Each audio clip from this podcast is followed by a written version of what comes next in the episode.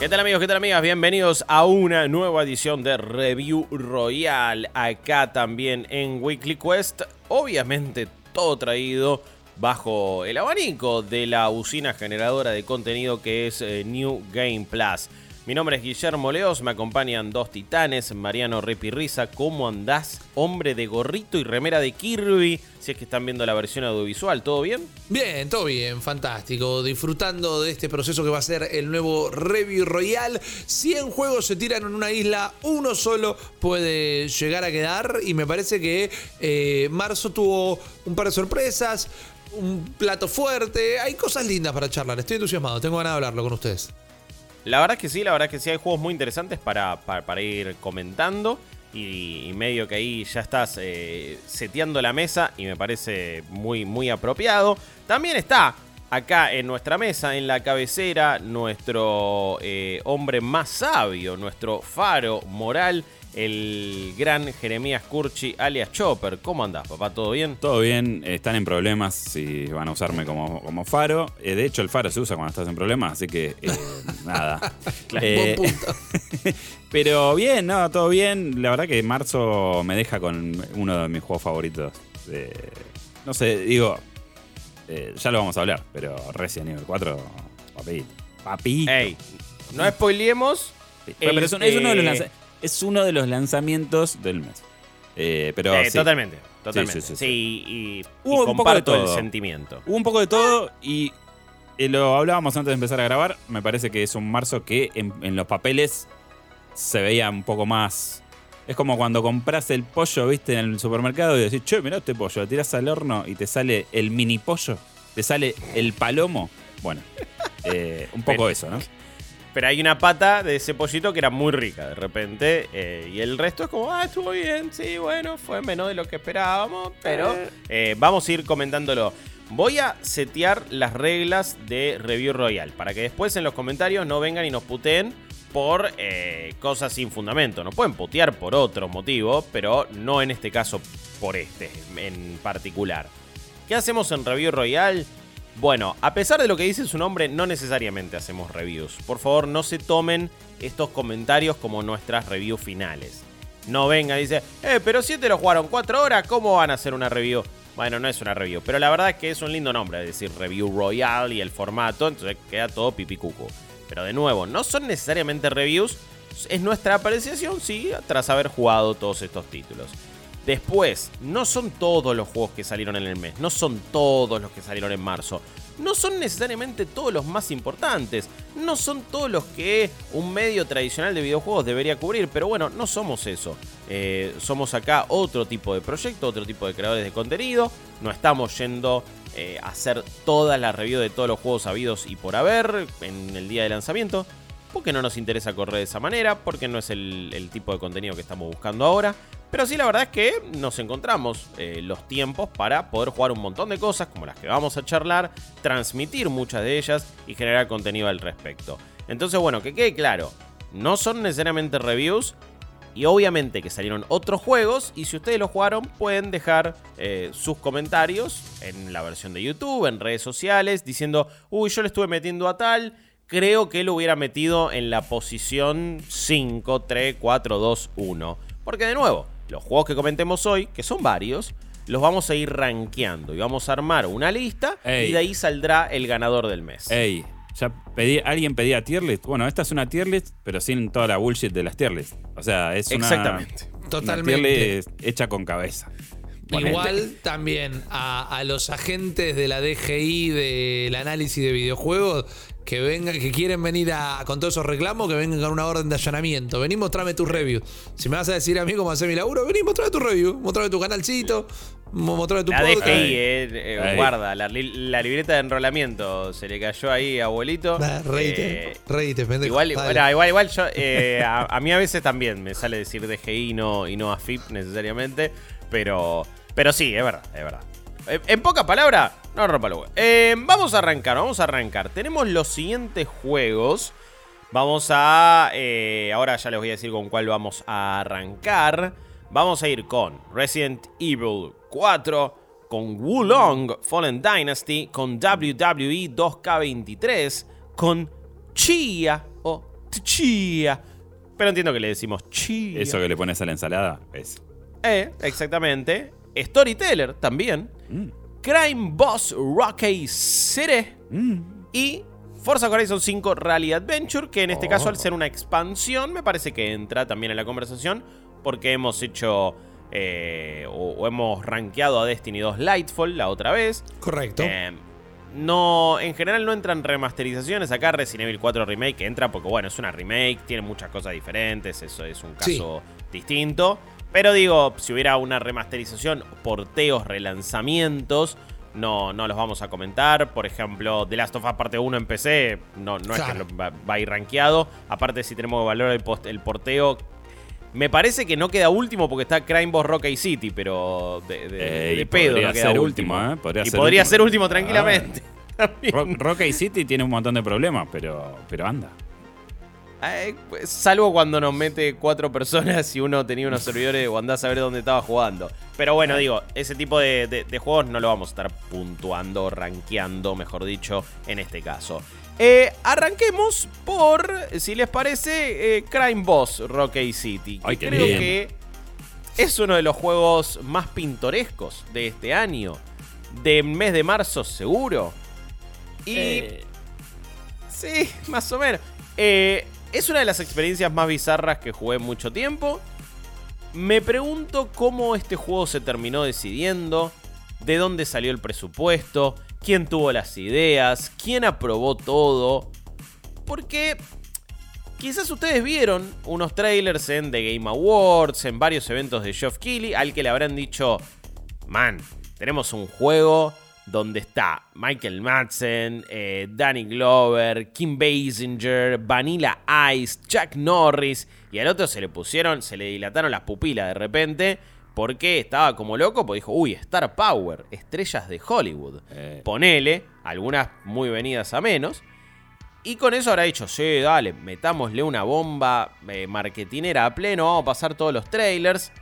Y siempre fue un juego que olía medio raro, ¿viste? Que tenía algo medio rancio ahí dando vueltas.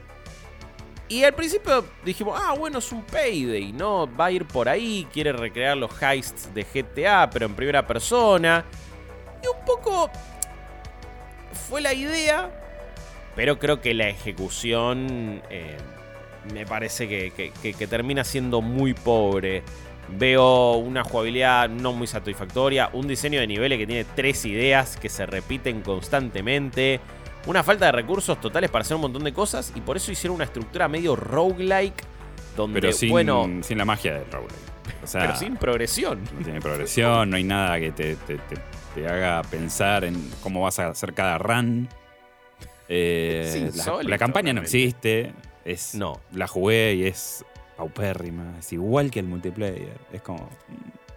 Pero, ¿Qué a ver, yo no jugué la campaña single player. Jugamos un montón del multi nosotros en stream con Chop. Sí. E ibas avanzando una historia. ¿Es la misma historia con las mismas cinemáticas, todo? Sí.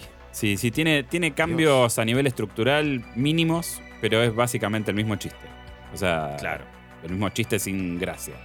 Esto es Eh, el trabajo de un productor, eh, no sé si inteligente, pero- pero bastante a tiro, que tenía los contactos de todas estas personalidades que, salvo Vanilla Ice y, y Chuck Norris, ninguna es una, eh, una clase B ni clase C. Tenés a fucking Kim Basinger, hermano. O sea, alguien acá hizo un gran picheo que supo Sí. en algún momento de la tardía pandemia eh, demostrarle a estos actores y actrices o a sus agentes al menos que che, man, ahora la posta son los videojuegos, eh. tenemos estos mangos, andás a ver si hicieron su propia captura de movimientos o cosas por el estilo, porque la verdad que teniendo en cuenta lo que el juego es, no me imagino a Kim Basinger con un traje de mocap. Sí a Vanilla Ice, No. claramente, pero no a Kim Basinger. No, no, pero Entonces, es que, eh, Acá les capturaron las, la- las caras, a alguno, ponele que a otro no sé qué habrá pasado, y las voces, que alguno la grabaron adentro de un baño. Pobre Michael Madsen ya no se le entiende mucho lo que dice, tipo... Y es como, flaco, en el contexto de un juego no te entiendo una chota. No, el jubilado, Eh, el jubilado Chuck Norris me, me devastó, boludo. Es como que vos lo ves ahí moviéndose y es, está pobre. Cero tipo ganas de- aparte. y, pero tiene más de 70 pirulos también, Chuck Norris. Bueno, no, pero el tema es que tam- me parece y- un rancio, pero es un tipo Igual- grande posta. Igualmente, yo creo que el Star Power es, eh, interpela a un segmento etario que so- son los viejos chotos como nosotros. Si vos lo pensás en el 83 tiene Chuck 83 Norris. años. Uf, bueno, no Eh, pensé que tenía tanto. Pero digo, ¿quién, eh, a, quién o sea, ¿a quién le representa de, de una, de una audiencia más o menos juvenil? Estos actores son clase No, C, te voy a decir. nadie- O- eh, La gente que nos está mirando, la mitad, y, y no es por desmerecerla, eh, entiendan la, la hipérbole que estoy haciendo, pero también sabemos esto por cuestiones que hablamos. Nosotros hacíamos un programa de radio donde la gente no sabía eh, a veces qué era Jurassic Park, man, eh, o qué era Volver al Futuro. El público Pero- pero- joven. de Perdón, pero ayer, ayer mucha gente nos, nos corrigió eh, que, que no era virtua, sino virtual. Y estamos hablando de juegos que son del 2000, amigo. Por Mal. eso, hay gente que no tiene la más puta idea quién es Chuck Norris y Vanilla Ice. Aparte, hoy. eh, estamos hablando de.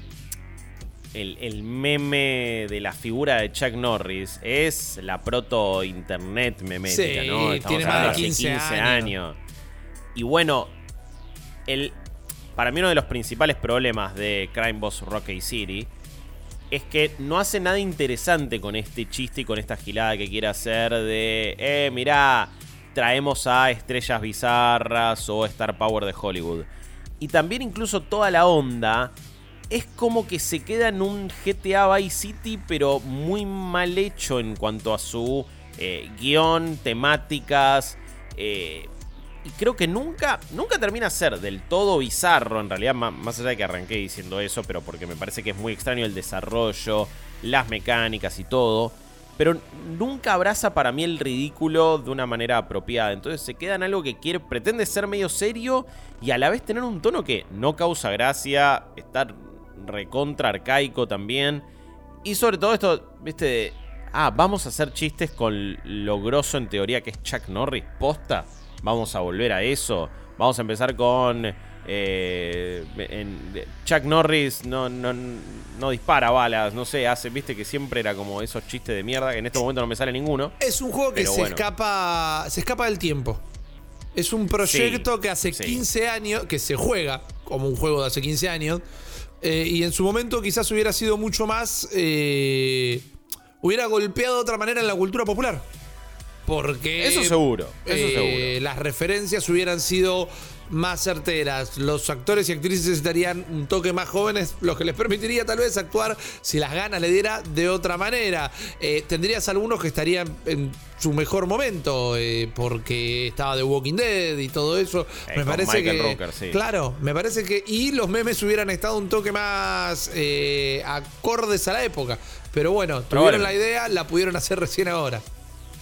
Y después en, la jugabilidad eh, tenés un- unas cuestiones muy, muy básicas de lo que son Payday, de lo que son los heists de GTA. La verdad que yo no quiero ser tampoco, digo, ya estoy, ya, ya dije un montón de cosas bastante malas del juego. La inspiración en Payday es un toque alevosa, digo, estamos hablando de prácticamente la misma estructura, el mismo tipo de juego, con aún menos ideas, de un título que igual ya tiene muchos años. Digo, hoy por hoy no sé si te puedo decir, no, anda a jugar Payday 2 que está todo bien. La jugabilidad quedó dura, quedó anticuada. Se está haciendo el 3, que la verdad ahora estoy re entusiasmado de jugar, porque si bien no tuvimos esa diversión con Chops de, uy, no, la pasé bien porque estoy jugando con un amigo, fue igual una experiencia cooperativa que vos decís, acá hay algo, esto siempre te puede agarpar de alguna manera, pero no había que coordinar nada en realidad, Chops, estábamos como simplemente disparando y listo. Era un. Es, es un matabichos, básicamente. Sí. O sea, tenés que aguantar oleadas, eh, no, no se producen enfrentamientos particularmente memorables, no, no hay ningún tipo de artesanía en eso. Mm, Tampoco ayuda que no es espectacular a nivel visual cuando jugás.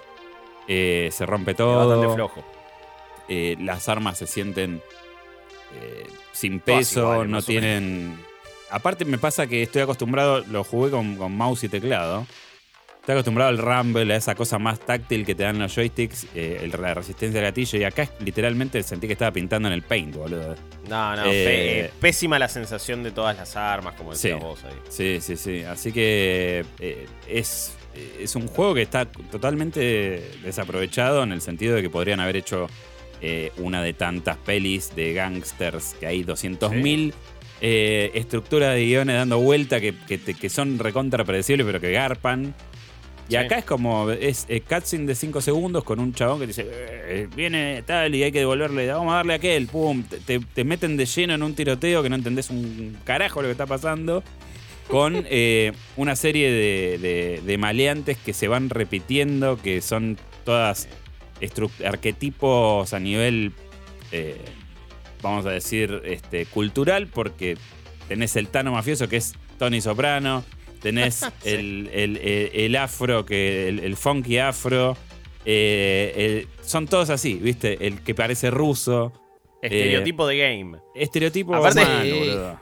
En un momento nos dan un primer personaje que era, bueno, está bien, es el personaje eh, que se llama Biscuit, pero entendés que tiene como toda la onda medio de ser rusa, eh, con la camisa ahí un poco adentro del lompa, y de repente nos daban, porque te van dando personajes, vos no jugás con los actores o actrices, que también eso pudo haber sido la idea y lo gracioso, pero no, te van dando personajes.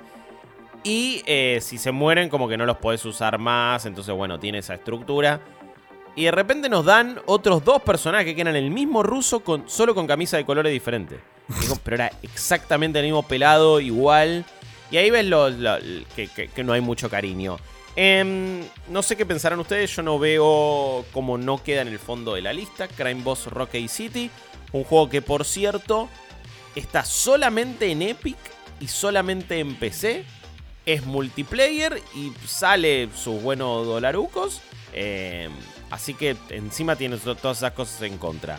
Mm. Eh, si les parece, los ponemos por ahora en el fondo, Al de la lista. Al Al fondo. fondo, sí, vaya, vaya. Al rincón, Perfecto. a pensar, que se vaya a pensar al rincón.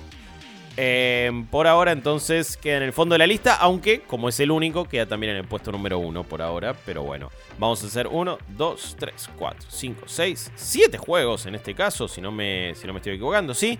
Así que vamos eh, acelerando y justamente metemos eh, quinta, sexta, séptima a fondo, Rippy.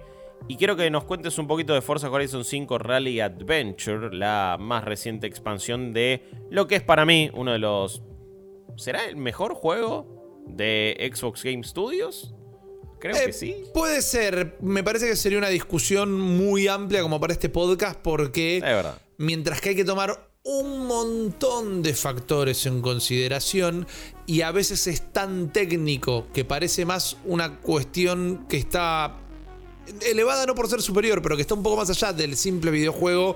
Creo que Flight Simulator es una Sí, sí. proeza videojueguil a la altura. Es más, es difícil y es, es raro porque no suena tan coherente compararlos, pero para mí son dos títulos que están bastante a la altura, nada más que uno es hiper simulador y el otro es hiper arcadoso.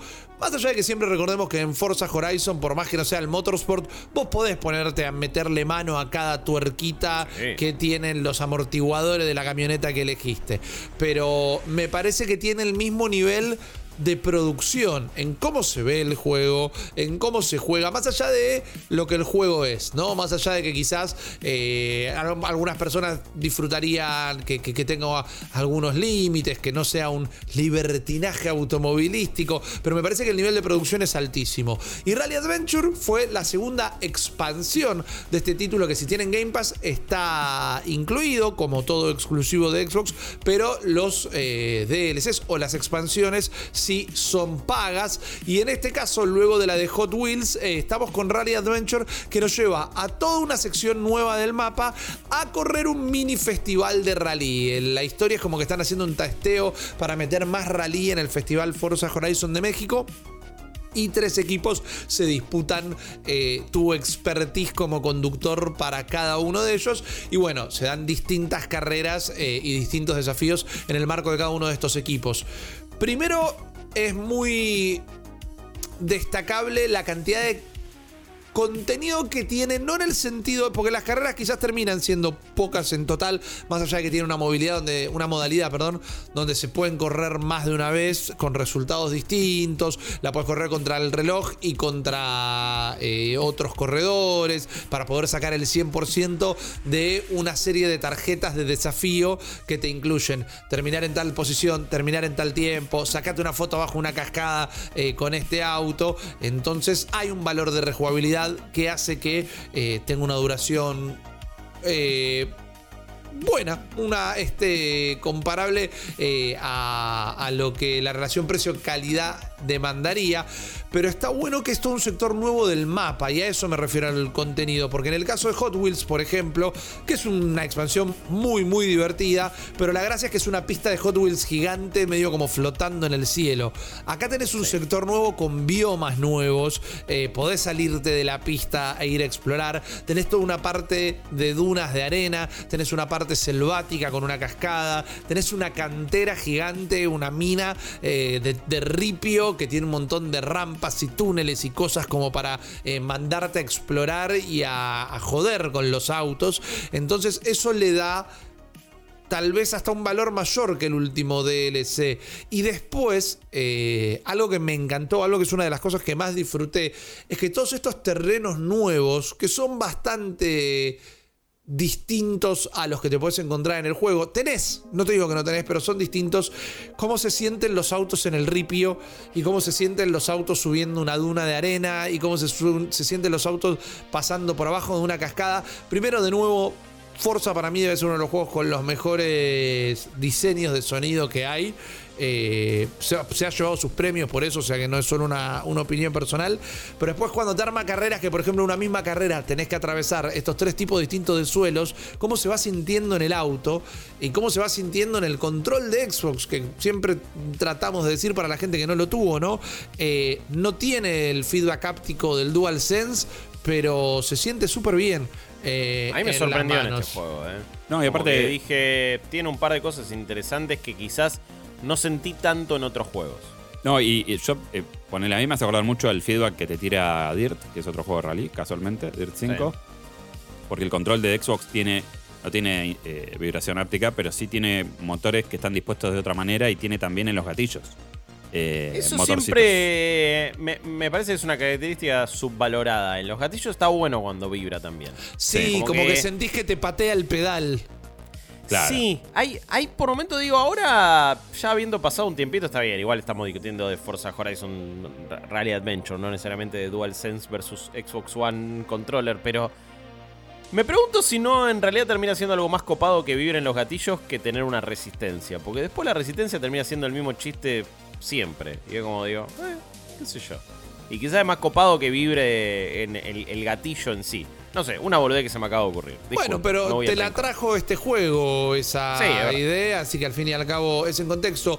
Eh, disfruté de, de, los autos nuevos o de tener que ponerle cabeza a elegir autos nuevos para poder resolver estas pistas eh, y, y, desafíos. Me parece que hace un par de cosas muy copadas en el sentido de hay toda una serie de desafíos que son de noche y abajo de la lluvia y la única iluminación que tenés es un helicóptero que te sigue. Entonces tiene este espíritu caótico, arcadoso, que medio que te lo daban esta cuestión scripteada de las carreras que te lo daba el el, Motorstorm, por ejemplo, que, que, eran unos juegos sí. que a mí me, me gustaban muchísimo.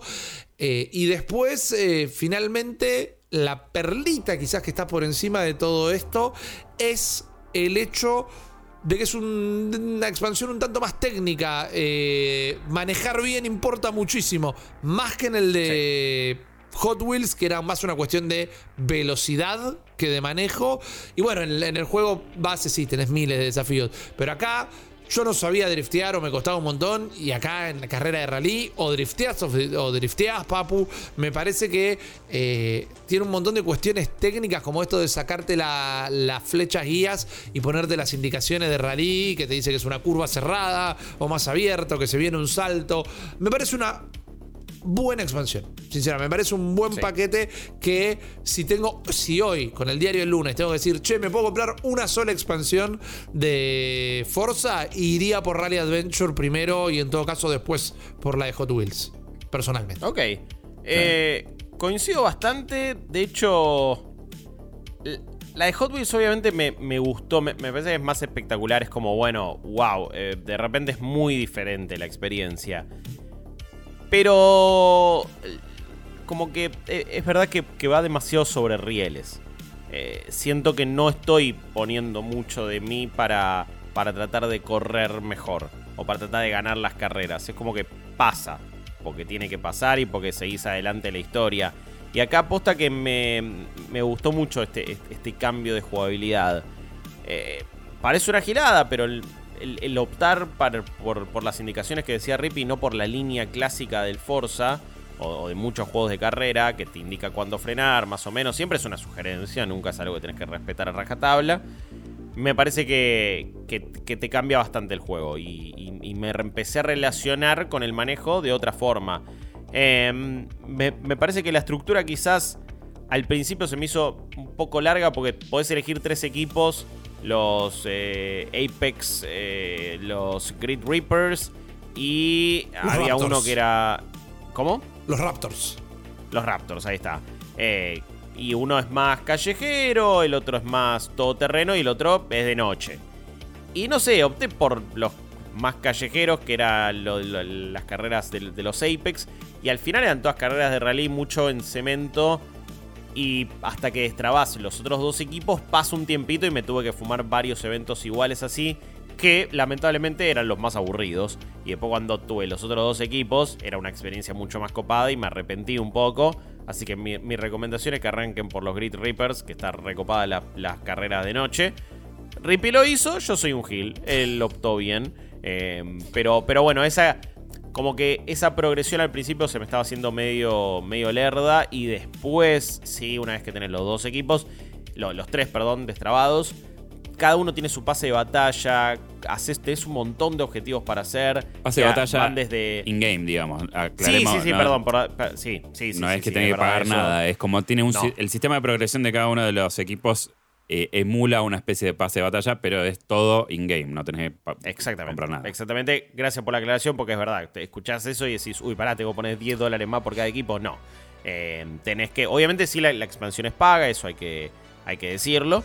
Pero, pero en este caso, eh, lo- lo- como decía Chops, vos vas subiendo de nivel en los equipos y cada, cada nivel tiene distintos objetivos que pueden ser ganar carreras o, no sé, sacar una foto a tal auto en tal lugar.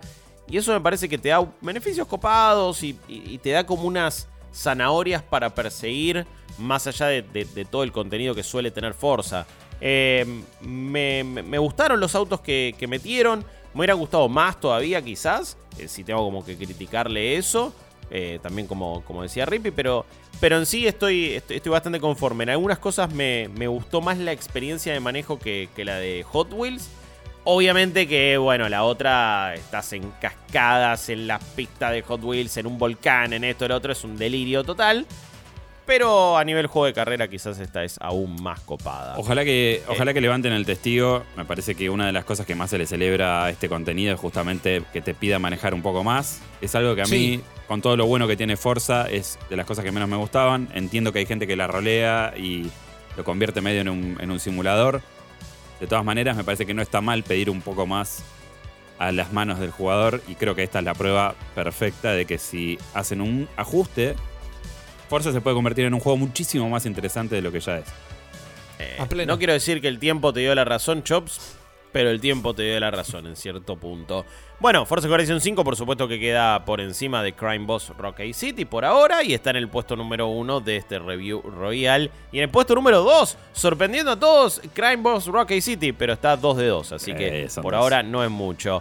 Em, si les parece, eh, voy, a, voy a agarrar ahora un poco la, la posta para comentarles qué onda WWE 2K23, eh, el nuevo juego de lucha libre de todos los años. em, cuando eh, siempre, eh, bueno, creo que hubo un año que no salieron, de hecho, pues, se, se tomaron un tiempito, hubo cambios de estudio, Yux se fue a hacer el juego de la AEW, hubo cambios de motores, hubo momentos donde cada vez que salía un juego de la WWE, de la WWE, eran el reír del gaming, eran una catarata de bugs, de problemas, de quilombos. La verdad que era. Yo quería que saliera no para jugarlo, sino para ver qué GIFs me encontraba en Twitter eh, y qué cosas ridículas podían pasar. Y la realidad es que en los últimos dos años, sobre todo, eso ya no pasa. Y más allá de si tienen algún que otro bug, porque eso puede suceder siempre, lo que han mejorado son como, como juegos, como, como paquetes de contenido y también como experiencia que trata de simular el ritmo de un, enfrentamiento de lucha libre. Eh, me encontré con un juego con un. Con un la, verdad es que no había jugado mucho los otros. Eh. Mi, mi, experiencia era más de espectador que otra cosa. Y me encontré con un tipo de juego muy, muy diferente a todo. Eh, casi que es un juego rítmico, no es un juego de pelea, no lo tomen como un beat'em up, no lo tomen como algo que vos vas a estar masheando botones para bajarle la vida a un contrincante y eh, de repente, bueno, listo, se bajó la barrita, ya está, lo maté, le gané, lo maté. No. Y me parece que como, como simulador, obviamente, completamente ridículo, eh, trata de recrear esta sensación de cuando estás viendo un combate de lucha libre y de repente uno le hace una llave a otro y empieza a contar el referido, y decís uno, dos, y de repente se zafa y esa secuencia la, la ves 10 veces más por encuentro, porque nunca sabes realmente cuándo va a terminar, eso es un poco la gracia. El juego plantea lo mismo.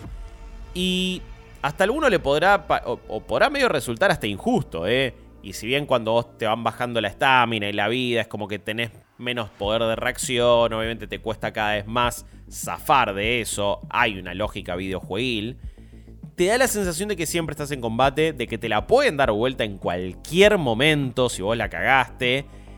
Y también tiene estas cosas de, bueno, me dejaron medio estuneado. Y a veces puedes estar muchos segundos ahí tambaleando porque el otro personaje está seteando su movimiento y su toma y su salto y su cosa, que es la misma progresión y el mismo ritmo que se da en la vida real cuando vos ves eh, lucha libre por la tele o en vivo. Y eso me, me parece genial, la verdad. Es, es. De nuevo, no sé cuántos juegos pueden recrear también la sensación de lo que sucede en la disciplina real. Esta vez es mi. No es que estoy comparando necesariamente a WWE con FIFA. Pero ¿cuántas veces nos quejamos de que a veces jugar un partido de FIFA no se siente como jugar un partido en la vida real? Sí. Que no tiene el mismo flow, que no tiene las, las mismas secuencias, el mismo ritmo. Y acá yo me encontré con algo que, ok, lo intentaron recrear por sobre todas las cosas. Y eso, y eso lo celebro. Eh, lo que pasa me que. parece que eso lo hace muy bien. Es, eh, un cambio que está bueno. Yo, los últimos que jugué de, esta saga, que me, ha gustado en su momento, eh, me gustaban principalmente porque los hacía Yux, que es una empresa que también hacía los, los juegos de UFC, cuando la UFC la, hacía THQ. Eh, los mejores juegos de UFC que hubo. Se veían increíbles. El, el Undisputed, el 3, es. Y se jugaban mejor, que oh. los eh, UFC de Electronic Arts de ahora también. Totalmente. Bueno, e, esa jugabilidad que tenían era muy esquemática, era muy de juego de pelea pecaba de ser demasiado técnico y lo que resultaba en eso eran encuentros que no tenían eh, el material que te ofrece una, una, danza rítmica y guionada como, como la que vos ves en la tele cuando ves la lucha libre. Porque es un show. Y ahí es donde está el contrapunto con, FIFA. FIFA busca el juego generarte un espectáculo que el fútbol no siempre te ofrece. Eh, entonces se produce como esa medio de disonancia. Eh, así que me gustaría probarlo porque realmente creo que por lo que estuve viendo es como que es medio Quick Time Event 2.0, ¿no? Eh, eh, acompañando un poco lo que estás viendo, tiene como ciertas reglas, como vos decís, que se tienen que cumplir, pero predomina lo impensado de la lucha, básicamente. A pleno, a pleno. Y la verdad es que todas las tomas, todas las cosas que vos haces son espectaculares. Y tenés ese momento de ¡Wow! Mira lo que acabo de hacer hay, una variedad de movimientos que encima está bueno porque ejecutarlos es igual con todos los personajes, pero cada uno hace algo diferente. Em, y después también me parece que es un juego bastante completo en cuanto a modos. Tenés dos encares distintos para el modo historia, uno que no me gustó tanto, pero el otro que, que la verdad que termina siendo bastante bizarro y gracioso, porque te llaman The Lock, es como vos sos la fija y sos un nuevo participante que entra ahí, de repente estás en los camarines y vas interactuando con, con luchadores de la vida real y de repente eh, tenés todo ahí como una trifulca con, con Sami Zayn y está bueno, que encima es un luchador que hoy por hoy está muy arriba. Eh, todas las actuaciones de voces, todo, ver a todo el roster de la WWE ahí, la, la verdad que está bueno. Tiene también el modo MyGM, que es bastante completo. Y después tenés la zaraza que vos podés crear, ¿no? Porque podés meter a cualquier luchador en cualquier modo y de repente pones a 6 en una jaula para que se den sillazos a pleno. Y podés configurarlo de un montón de formas. Y obviamente están todas las creaciones de la comunidad que es, uy, no estaba tal luchador, te lo bajás al toque. Por cierto, ya bajé tantos para lo que queremos hacer eh, acá en New Game Plus, que es Celebrity Death Plus. Si es uno de nuestros objetivos de cafecito en este mes, cafecito.app barra New Game Plus. Em, acá estuve bajando tantos que me quedé ya sin espacio, ya sin slots de, personajes para bajar. Pero bueno, hay, un montón de bizarreadas que también podés hacer ahí. Podés jugar con de repente eh, el Diego, eh, Goofy y Link, todos en una misma lucha. Eh, y la verdad con bastante buenas creaciones de parte de la comunidad. Entonces creo que encima tiene... Bueno, tiene un creador de personaje muy robusto, eh, muy bueno realmente. Y, y eso, eso, lo celebro. Una de mis críticas es que en el modo streamer, cuando tenemos que transmitirlo, te mutean hasta las cinemáticas, cosa de que no salte el copy. Pero bueno, son giladas. Y después, eh, no es que me parece un juego ni, ni, perfecto, ni, siquiera diría superlativo, pero, pero sí celebro la capacidad que tuvo para recrear su experiencia de lo que pasa en, la disciplina hoy por hoy, de, de, también me parece todo el apartado visual de las presentaciones, los ingresos de cada personaje están perfectos, está bien que lo vienen haciendo hace muchísimo tiempo porque tampoco se modifica mucho. Eh, Roman Reigns y, o Obviamente Cody Rhodes entran de la misma manera que vienen entrando en el último tiempo, pero bueno, está muy bien hecho y te comes todo ese viaje televisivo que está bastante bien. Eh, tiene también un modo showcase que vas recreando peleas históricas de John Cena mientras él te las va comentando como si fuera un documental.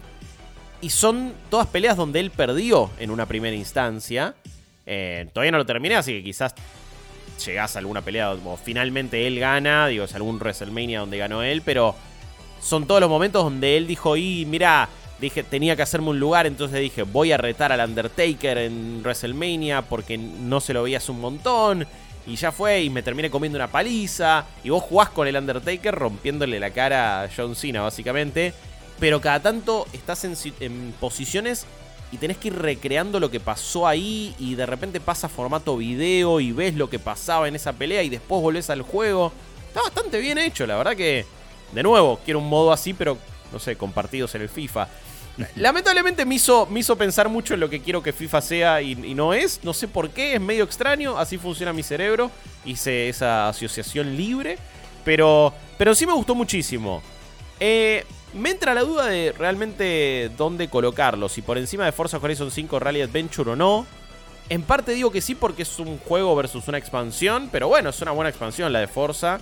Entiendo que quizás ustedes no jugaron WWE, así que queda, queda quizás más en, mi jurisdicción la decisión. Yo he jugado los anteriores, eh, no todos los anteriores, pero he jugado los anteriores. He jugado muchos de esos 2014, 2015, donde estaban tal vez en el punto más bajo de lo que venía siendo la, la entrega de 2K. Eh, me parece que que han encontrado un equilibrio a la par de lo que está volviendo a hacer la WWF. Cuando digo volviendo a hacer es porque yo sé las dimensiones que tiene en Estados Unidos. Estoy hasta un poquito más al tanto de lo que se podrían llegar a imaginar. Pero tuvo esa expansión donde de repente se empezó a consumir en todo el mundo de nuevo. Donde tenés un canal acá en el cable que lo pasan. Y destaco, sin querer ser repetitivo, esto que estaban comentando los chicos mientras que siempre se supo, hubo también un, un, cambio cultural donde la gente ya tiene recontra apreciado incluso que es una mezcla de teatro y circo. Nadie piensa Sí. que están peleando ni nada. Y es un jodidísimo hacer el videojuego de una obra de teatro, ¿no? Entonces esto que te haga representar una escena, que te la interponga con el video de lo que pasó en la vida real, es un gran juego a la hora de emular el show que es la WWE, sin ser un juego de peleas necesariamente. Me parece que tal vez sea el mejor en mucho tiempo. Yo te dejo en este caso ponerlo por encima del Forza, por la cuestión de autosuperación, más que nada. Sí, sí, verdad que sí. Hay que ver qué, qué depara el futuro, porque ustedes saben que se, se- Sí, se fusionó sí. UFC y, y justamente la WWE en lo que se llama TKO. Sí, Eh, eh, si quieren, si quieren ponemos como un goal que yo haga un podcast de lucha libre toda la semana, porque sí, eh, está- están pasando muchas cosas. Volvió Vince McMahon y la está cagando. Hay gente que se quiere ir. Se fusionan eh, con Endeavor ahí con, con la UFC. Venía muy bien todo. Ahora tiene la chance de, de recontra cagarla. Pero bueno, vamos a Y las cosas oscuras que hay para hablar, de que no tienen seguro médico, de que a los treinta y pico se van retirando con la columna vertebral rota, de que el, el- el- el- la expectativa de vida para todos los peleadores y peleadoras es bajísima. En la, las- N, en, en la N roja hay, hay un documental muy bueno que habla sobre la recuperación de uno de estos luchadores. eh, eh, y te, te cuenta un poco, che, mirá que están en recontrabolas, ¿eh? O sea. Mal, lo- mal, mal. mal. Pero bueno, por ahora queda en el puesto número 1, puesto número 2 Forza Horizon 5 Rally Adventure y puesto número 3 Crime Boss Rocky City. Está en el podio Crime Boss Rocky City. Vamos. Veremos Ya van a eh, ir llega- por ya van llegando, ya van llegando otros. Eh, Ripilón, Yeah. contame sobre Chia. Chia, ¿qué onda? La sorpresa del año. El mejor Epa. juego del año, no. Mm, Pero la sorpresa del año hasta este momento. Y cuando lo digo de esta manera, lo digo por, eh, por, por la escala que tiene, ¿no? Y de dónde viene. Nadie esperaba que la remake de Resident Evil 4 fuera necesariamente mala. Yo creo que tiene sus cantidades interesantes de sorpresas también, pero todos sabíamos que era lo que Capcom podría llegar a entrenar. Chia es un juego de un estudio independiente ínfimo que eh, viene con una propuesta interesante con bastantes pifies y otros grandes aciertos. Estamos hablando de un juego de mundo abierto donde vamos a estar recorriendo un par de islas que están eh, cerca de Australia en una civilización medio tribal que en algún momento fue supo ser colonia francesa, pero también tenía sus pueblos autóctonos y tiene una cultura muy muy particular. Se me olvidó el nombre eh, de la isla en este momento, Nueva Caledonia, si no me Sí, equivoco. Nueva Caledonia. Es la Sí, sí. misma. Mira mi memoria, bien. Los videojuegos eh, enseñan.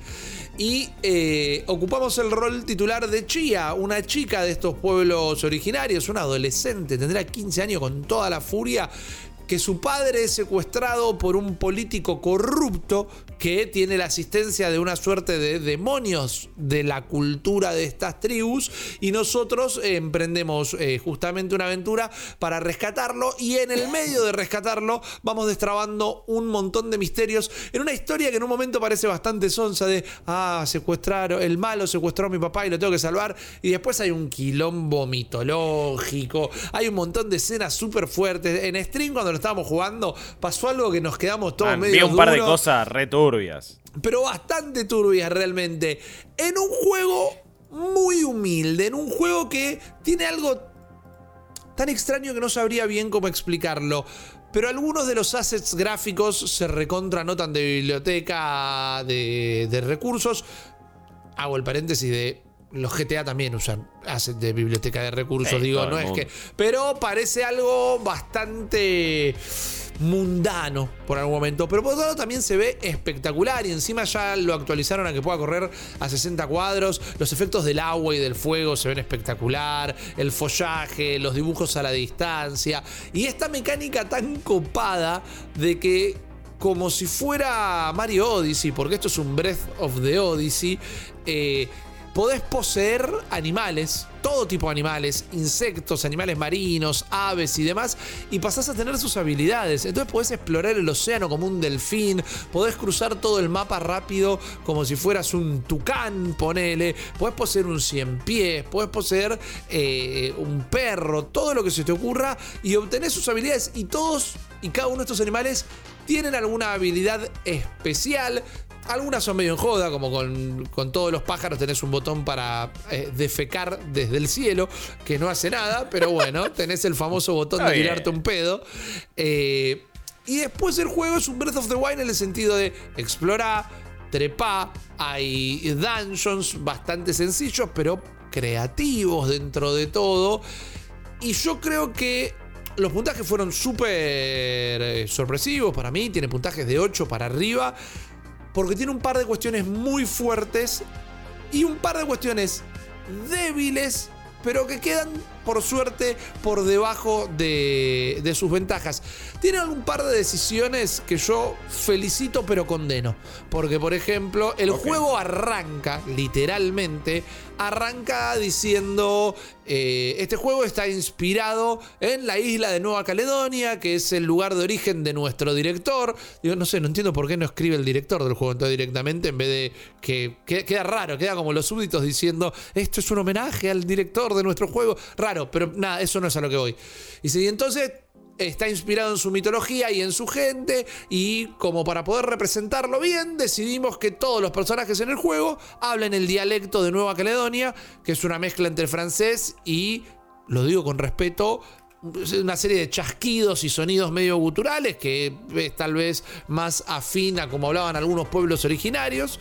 Eh, y para poder representar bien la cultura del lugar. Fantástico, pero si yo estoy volando arriba de un tucán, esquivando tiros, teniendo que encontrar un punto en el mapa y me están hablando, no puedo leer los subtítulos. Eh, y, no, y francés no sé, y las pocas palabras que agarro del francés eh, se mezclan con, con la lengua nativa y definitivamente no la entiendo. Entonces eso me parece, por ejemplo, una decisión de gameplay errada. Cuando, yo banco tus decisiones artísticas. Pero cuando tu decisión artística se interpone en la funcionalidad del juego, para mí ahí la para mí la decisión inteligente es, bueno, bajo la intención artística y que el juego se pueda disfrutar mejor. Es un juego que tiene un componente musical muy importante y casi como le hubiera encantado hacer a Balan Wonderworld, pero no le salió.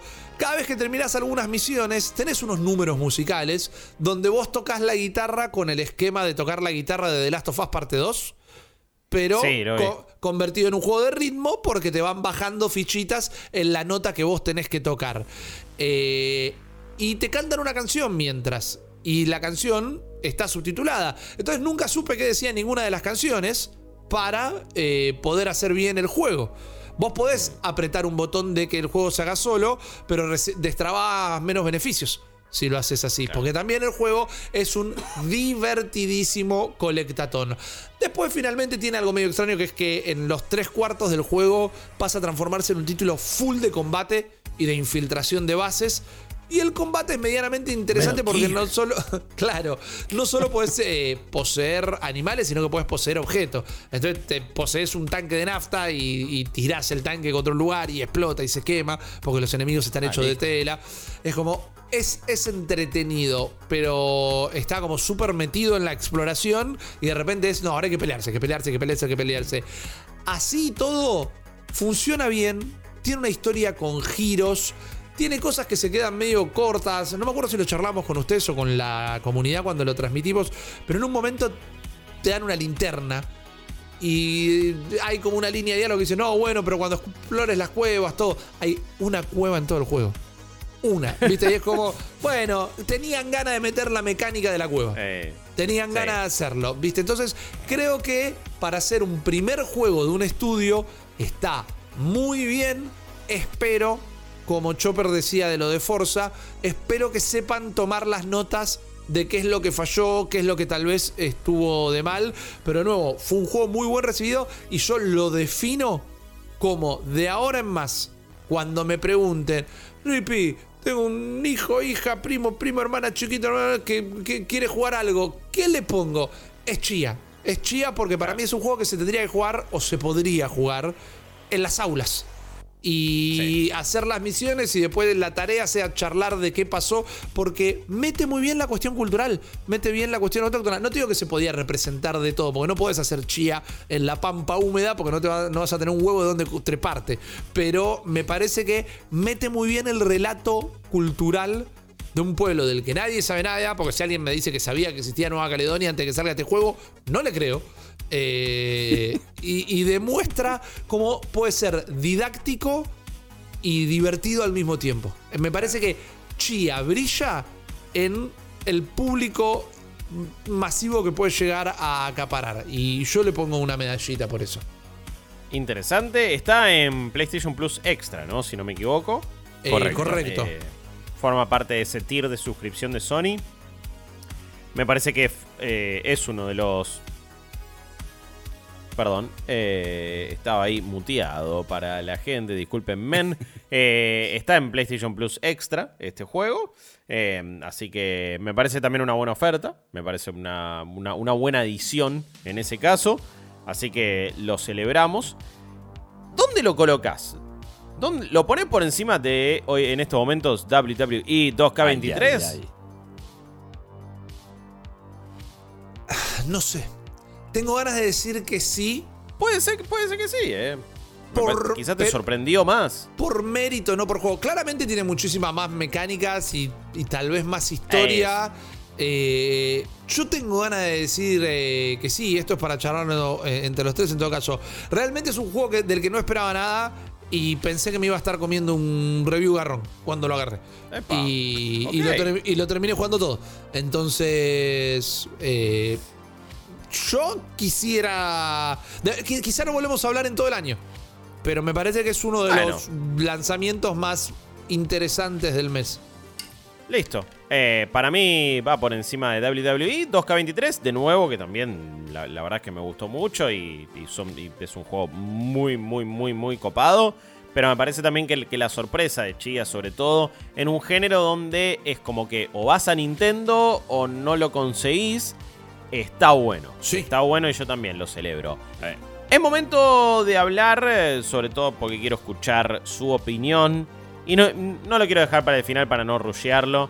Quiero que hablemos un poquito de Resident Evil 4 Remake. Quiero que vos, Chops, me cuentes tu experiencia, me digas cómo fue volverse a poner la campera con corderito de Leon S. Kennedy, que lamentablemente la usa muy poco y después ya está más en Remeruski y en un modo full tactic. Eh, ¿Qué onda Resident Evil 4 Remake? Eh, Resident Evil 4 Remake. La verdad que, a ver, es un juego que a medida que lo fui jugando y metiéndome más de lleno en, lo que te ofrece, empecé a apreciarlo mucho mejor. Eh, lo empecé a jugar en vivo. Esta es la, la realidad, Sí. lo hemos visto con nuestra comunidad, vos también lo, lo continuaste donde yo lo había dejado. Eh, Sí. Quise hacer mi acto tras- eh, clásico de trolear a la audiencia eh, y metí la, la remake de Resident Evil. No es la remake en realidad, es la La reedición de... remasterización. Tampoco. Es, es una La actualización. versión HD. La versión HD de Resident Evil Sí. 4. ¿Sí? Que es la que está para Xbox One. que está remozada con Cierre la algunas boca. Eh, texturitas más o menos mejor. Tenés un soporte formato wide en pantalla. Tiene Sí. sus chiches. Pero que, bueno, se, se nota. Se, se lo nota duro. Es Se- exactamente el mismo juego que, que en Play 2 esa versión. Es como ahí no, no, Exacto. no toquetearon nada, es para que vos lo veas en 16.9 tranqui. Tal cual. La verdad que este, la experiencia ahí, viste, yo lo terminé en su momento a Resident Evil 4. eh, eh, podemos hablar un poco de lo que es el legado, lo que significó para los juegos de acción en tercera persona. Es un juego, digamos, que es trascendental en ese aspecto, pero que tiene sus bemoles eh, pasada la mitad del juego. Sí, Resident sí. Evil 4 Remake te pega una patada en la cabeza ya desde el principio con un aspecto estético que no me, no me, no me da vergüenza decir que creo que es uno de los motores que mejor resultan en la actualidad. El, el RE Engine hace que se vea hermoso en, en la actual generación de consolas, pero también se ve muy bien y se juega muy bien en, en consolas más Sí. viejitas. Para mí tiene algo, y esto lo digo como lo destaco de Chops, pero tiene algo como que lo lo hace medio dibujo animado cómic. Quiero decir, no me parece que esté evocando un realismo, sino que hay algo en los colores y en las texturas que lo marca bastante videogame, podríamos decir inclusive, pero que le queda muy bien. Sí, y vos sabés que esto que marcás está bueno porque fíjate vos lo, lo que es la, eh, la versatilidad del motor. Porque pensá cómo está aplicado tanto en Resident Evil 2 Remake como en el 3. Claro. Y ahí sí está evocando una cosa más realista, que es algo que quería buscar el original. O sea, Resident Evil 2 eh, estaba estilizado, pero era más realista que el, que el, que el primero, ponele. Que era más Sí, sí, caricaturesco. Eh, Resident Evil eh, 7, por ejemplo, tiene una- un acercamiento mucho más real porque está en primera persona. eh. después tenés Village, que también tiene como sus, sus cositas. Eh, pero acá es, es esto que vos decís. Está estilizado de una manera que siendo el mismo motor parece que está dibujado de otra forma. Como que el tratamiento de los materiales es distinto, Sí. la iluminación, los modelos. eh, así que por ese lado es ultra rendidor. Y el impacto también inicial es netamente visual, pero cuando lo juegas decís, esto está... eh, se- tiene cositas que, que, son las poquitas que le encuentro así como flojitas, que es, che, se repiten mucho los diálogos, las cosas que dicen, todo ese banter de los, de los ganados este, es muy reiterativo, ahí, ahí te va eso, creo que sueño eh, con... ¡Ahí va, eso! Sí, en- Eh. en la parte esa que estás en el, en el puentecito ese, me cagaron a dinamitas y no Oh. paraban de tirarme. ¡Ahí va! No, eso! bueno, en la parte que tenés que agarrar la, la llave de la iglesia, que tenés que meterte por Sí. unas cuevas subterráneas, están todo el tiempo tirándote, ahí va eso. Mal. Pero, Mal. pero de- a tiro. y también es, a ver, de, de los Resident Evil clásicos, el 4 creo que es el más contemporáneo a nivel jugable. Está como más eh, en línea con lo que uno espera de un juego moderno. Entonces, Es la base de todos los juegos de acción en tercera persona modernos. Mm, No me había dado cuenta lo mucho que el template Naughty Dog de tener dos personajes está ahí. Sí. Eh, no entiendo cómo no lo recordaba tanto. Pero viste, el momento piecito, dale, pasá para allá, abrime la puerta del otro lado, eh, los, los diálogos, las charlas. Eh, es, es, es la piedra roseta la- la- la- de- de- del gaming moderno en tercera persona. Me parece Total. que sentó las bases. También siento que, o sea, como te digo, al principio el impacto es visual, pero después cuando ya empezás a apreciar el juego a nivel general con su estructura, ya cuando se empieza a abrir un poquito más, eh, cuando llegás a los lugares que particularmente creo que no, no nos habíamos dado cuenta hasta ahora que lo rejugamos, che, qué bien que le vino todo este corte de grasa que le hicieron al castillo, A la pleno, isla. Es como un Sí. juego mucho más dinámico, es divertido. Tiene un recontra buen backtracking, tenés mucha exploración, El mapa El- ayuda una bocha. todo marcadito en el mapa, lo que viste, lo- Sí. eh, eh, cómo funciona el, el inventario, cómo esto de poder vender las armas y recuperar la plata casi en su totalidad, poder experimentar, eh, no se siente limitado, eh, no te da, eh, eh, o sea, es como que está todo el tiempo estimulando esta cosa de usar todo lo que tenés, todo el tiempo, y tiene una, una dificultad que en- en normal creo que está bastante peluda. Es elevada. Es elevada. picante, te exige, te exige que vos no, no pares de moverte, que, que- que te comprometas con todos los sistemas y los tipos de armas y cosas que tiene. A mí me hizo acordar, ya que recién mencionaba Naughty Dog, la sensación que me dio jugar eh, The Last of Us, parte 1 y parte 2. eh, Esta cosa de tener que improvisar un poco, de que los enemigos también, cuando haces la misma sección, hay algunos que están ubicados en el mismo lugar, pero después van reaccionando de, de- de- maneras diferentes. Y van tirándote cosas que quizás no te esperabas. Entonces, eh, esta, esta cuestión de, uy, bueno, ya fue pelo la shotgun, meto acá, uy, hago el parry con el, con el cuchillo. Hay un ritmo en el combate que quizás al principio cuesta acostumbrarse un poco y de hecho son partes jodidas donde todavía no tenés tanto arsenal Sí. ni tantas posibilidades. Y quizás te frustre un poco, ¿eh? Digo, me parece que hay chances que varias secciones las hagas al principio muchas veces. Pero me encontré muy a gusto con la jugabilidad. Creo que también tiene esta cosa de el daño localizado, como lo usaban antes y como lo usan ahora aún más. Esto de, che, le doy en la gamba. O le pego en el brazo para que se le caiga el hacha o para que se le caiga la, la antorcha y se prenda fuego. Es como. Yo me son volví- Muchos detallecitos hermosos. Me volví loco con, con las colisiones estas que, que genera el juego, que le tirás una granada y choca con el hacha y se, se- se- se Sí, neutralizan o explotan. Increíble. Digo, no puedes. O sea, es como. Y después tiene partes donde claramente el juego te está diciendo tenés que tomártela de acá porque te va a spawnear enemigos todo el, el rato o correr. Está muy bien manejado en ese aspecto. la verdad que me, es delicioso a un nivel que no. No me pasaba hace mucho tiempo de engancharme con un juego así, de querer, de estar pensando en el juego cuando no lo estoy jugando, de querer agarrar todos los tesoros para tener la plata para ir a canjearle al chabón por nuevas actualizaciones, piezas de... O sea, lo tiene todo tan bien hilvanado, está tan bien diseñado, y en ese aspecto creo que sí. Eh, toma mucho del original, el original también tenía una cosa así, creo que no estaba tan bien pulido como ahora, pero estaba. Eh, pero creo que lo que mejor hace, capaz que no trae tantas cosas nuevas como la remake del 2, pero No, creo que es más bien, eh, tiene cositas nuevas, obviamente, como que no es exactamente el mismo juego uno a uno, pero creo que lo que mejor hace es eh, depurar una experiencia que estaba estirada por demás. ¿Me entendés? Por- o por lo Sí, menos yo sí, sentía sí, así de Resident Evil 4. Ahora es un juego completamente redondo. O sea, por eso me, Em, eh, creo que está ver. entre lo mejorcito. O sea, es, eh, está muy, pero muy bien. es la mejor versión de lo que para mí era ya uno de los mejores juegos o de los más importantes o de los más influyentes, llámalo como quieras, de todos los tiempos probablemente, ¿no? Recién dijimos que es el... eh, está el gen de todo el gaming moderno en tercera persona en Resident Evil 4 en el año 2005. Y me parece que sí, esta es la mejor versión de eso. No es una completa reinterpretación, no es lo que pasó con Resident Evil 2 Remake, no es Final Fantasy VII Remake, no es tampoco The Last of Us Parte 1. eh, me parece que estamos algo. eh, es algo más en el medio. Hay una Sí. parte de, de- de mí que le hubiera gustado quizás.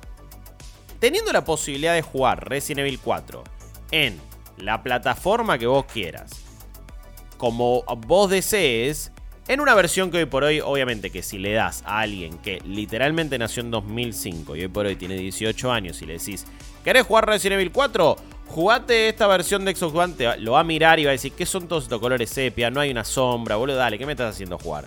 Esto no quiero jugarlo así. Si bien yo eso te lo puedo entender, esa versión está y vos la podés ir a buscar. Y con eso en mente, hay una parte de mí que dice, pudieron haberlo cambiado más. ¿Era necesario tener más o menos la misma estructura? A la vez también hay otra parte mía que lo entiende. Digo, ya era algo súper redondo y tan efectivo que si para qué lo vas a modificar. Y me parece que optaron por, bueno, teníamos este juego, ¿cómo hacemos la mejor versión posible de eso? Y creo que lo logran. Como decía Chops, me parece que la primera sección es la más similar de todas. Y, y vas a decir, ah, bueno, está bien. Sí, sí, los ganas. Oh, oh, mirá el momentito donde cae el loco de la motosierra, que es, es brutal. Tremendo. Se siente diferente, tenés que improvisar más, o sea, todo es distinto, es más intenso, la jugabilidad es mejor, pero en sí es más o menos lo mismo. Cuando ya llegas al castillo la cosa empieza a cambiar de verdad. Y como decía Chops, hay una cuestión de edición muy grosa que me parece que eh, tenés, tenés de nuevo la mejor versión posible de lo que ya era un clásico moderno. Y en ese aspecto digo, hoy, hoy por hoy pocos juegos estoy disfrutando tanto como este, de jugarlo, como decía todo, lo, lo que decía Chops, el pacing, el ritmo, el loop de jugabilidad, es prácticamente perfecto en eso, en, cuanto al ritmo que tiene y cómo lo sostiene, eh, y me, parece que es, es, un producto y es un juego que, que medio no te puede faltar. Después sí, obviamente podemos debatir las cuestiones de era necesario, no era necesario, si ya están tantas versiones. Eh, Me parece que necesaria eh, eh, necesitamos co- comer y, no mucho más y tomar agua. Y- y todas las remakes se van a sentir innecesarias y necesarias a la vez. Pero de nuevo, quizás ahí es donde a veces nos cuesta a nosotros, por cuestiones lógicas, porque ya tenemos entre 30 y 40 años. Y quizás tenemos que pensarnos más en, en literal, alguien que nació al mismo día que Resident Evil 4. Y bueno, ahora va a poder jugar un- una versión acorde a, a la tecnología de la época, que como vos decías, tiene esta cosa. Para mí es un juego que se ve húmedo, se ve viscoso, se Sí. ve como. Sí, sí, sí. Tiene una cosa ese motor y esta versión. Sí, sí, y de iluminación que, que es impresionante. Bueno, el rendimiento que tiene, encima cómo se ve. Después de lo que fue el porteo de Last of Us parte 1, vas a esto y no se puede creer. No. Ray tracing y todos los detalles. E incluso cada tanto llega a 60 FPS en, Play 5. Y Yo- cada tanto tiene algunas caídas mínimas. Yo lo estoy jugando en. Series X y anda bárbaro con todo, o sea, el modo calidad, este, no tiene, es no se le cae un frame. Al principio cuando lo, lo- eh, me pareció que arrastraba un poquito, pero habiendo pasado escenas muy cargadas, muy congestionadas de acción, de explosión. Aparte, eh, visualmente es espectacular, o sea, está eh, explosiones, eh, desmembramientos, la cabeza que revienta o, o estos que se convierten y te aparecen con esos tentáculos. Es, es como vos decís, "Uf, boludo, le- te están tirando con de todo y Sí. no pasa eh, absolutamente nada. Yo, de nuevo, sí, esto podría no haber existido y, y podríamos haber tenido un mes totalmente tranca. Eso es lo que tienen estas remakes, en el sentido de la, la futilidad y la utilidad. Sobre todo en un juego que eh, está, creo que es uno de los que están bien preservados. O sea, en realidad toda la saga de Resident Evil creo que está accesible. Por ahí no en todas las plataformas, pero sí en muchas.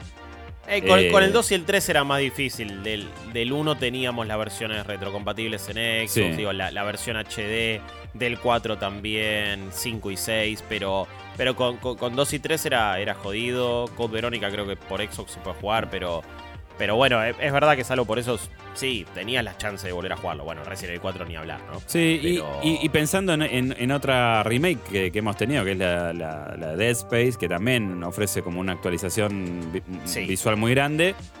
Siento que esta va más allá. O sea, si bien Sí, no sí, reinventa, creo que hace un remix de- de- del 4 a un nivel que se- yo lo siento como una experiencia eh, renovada, más allá de la, de la inevitable polémica con, los- con el fandom, que es, me sacaste, este, el- hay jefes que por ahí son distintos o cosas que se ven distintas.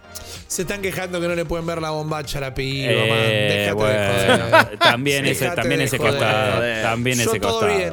Está espectacular. Sigo opinando que no era necesaria la decimosegunda versión. eh, y va, y me voy a morir en esa colina, lo que no me hace el dueño de la verdad, ni mucho menos. Está espectacular cómo se ve y cómo se juega. Y hay cuestiones de jugabilidad que me gustaría verlas de ahora en más en el resto de, de los Resident Evil. Alimenta a la peor parte del fandom del gaming. Eh, Directa o indirectamente, ¿viste? Pero si la discusión alrededor del juego, si se le ve o no la bombacha a la mina, es como. Bueno, pero eso es Ah, más, bueno, un- pero- es más un problema Eh, digo, de... en realidad están. Digo, no están alimentando esa parte del, del fandom, en realidad, digo, desde el juego. Es No, como, porque lamentablemente juego- esa gente reacciona así, pero digo. Bueno, le, la, la despertaron. La, le- le- sí, la, la llamaron, la baitearon de alguna manera, man. O sea, porque de nuevo, eh, me, me parece que no hubiera pasado con un juego. Si en un juego nuevo no aparece la chica con la bombacha, nadie se puede quejar de que lo cambiaron tampoco. Digo, son estas cosas, son algunos santos, si así lo quieren ver, del gaming, que me parece que ya, ya está, no hay que seguir tocándolos, man, si. No. No sé, a ver, yo, yo creo que hicieron los ajustes necesarios, digo, de para no alimentar a ese público pajín, que obviamente va y se queja. También hay muchas cosas que, digo, lo, que sucedió con la, con la actriz de voz de Ada Wong. eh, ah, me parece que, bueno, son actitudes chotas de, de esa comunidad y de esa parte rancia. Yo creo que el juego la- las quiso evitar, digo, quiso hacer los cambios acordes que sintieron, no no siento que estén necesariamente alimentando eso. Lamentablemente sean ese tipo de discusiones. Hay otra parte, hay una parte de mí que también piensa que a veces las amplificamos demasiado esas cosas y es como le damos mm, aún más vidriera de la que deberían tener Mm. porque le estás haciendo el juego a esta gente que va a tirar caca en redes sociales cuando Si no las quizás si no la mencionas- amplificás Y sí, pero si no la mencionas, sos involuntariamente cómplice de alguna manera.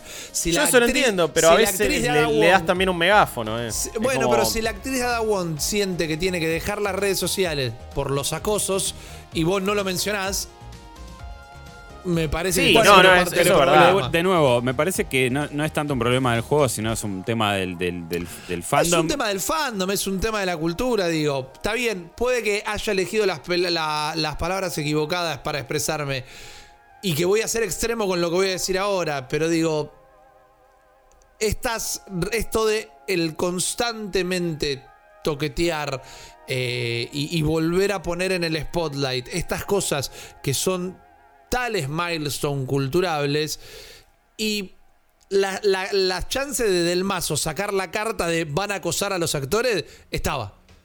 Eh, Seguro- bueno, pero eh, lo que pasa es que. Obviamente eh, no es el- culpa del juego en sí. El juego es un objeto inanimado, no tiene la culpa de nada. Pero era, eran cuestiones que ya son casi de, de- de manual de qué va a pasar con una remake o con una cuestión de, bueno, volver a Eh, tocar o estos casi con cualquier culturales. juego, más o menos. Está bien, pero yo lo que digo es que, que- que por ahí eh, una- el milestone cultural quiero pensar que no son las, las, las braguitas de la piba que, que antes se le veían y ahora no. O sea, se- no puede. No sé, qué sé yo.